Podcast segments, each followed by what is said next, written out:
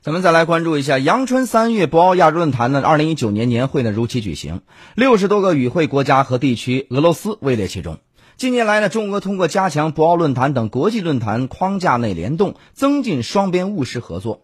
详细情况，来听中国国际广播电台记者李杰从海南博鳌发回的详细报道。俄罗斯前总理、俄罗斯天然气工业股份公司董事长祖布科夫，二零一八年当选为博鳌论坛理事会理事。在接受环球资讯记者专访时，祖布科夫指出，博鳌论坛已经成为全球知名论坛，吸引了来自中国、亚洲国家的众多企业，俄罗斯企业也表现出兴趣。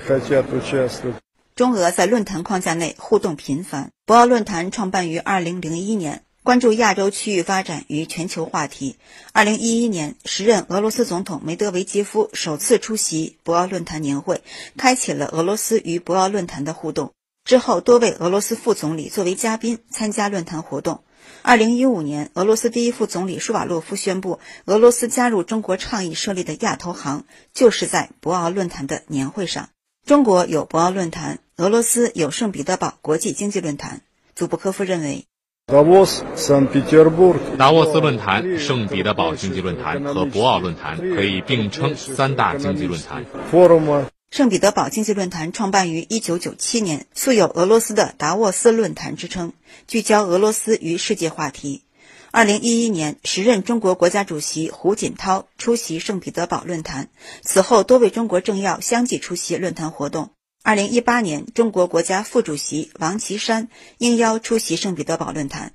论坛期间，俄罗斯总统普京与中国政府和企业代表交流互动，助推中俄合作更好发展。二零一八年，中国国家主席习近平出席俄罗斯第四届东方经济论坛，并发表题为“共享远东发展新机遇，开创东北亚美好新未来”的致辞，极大地推动了中俄地区间合作。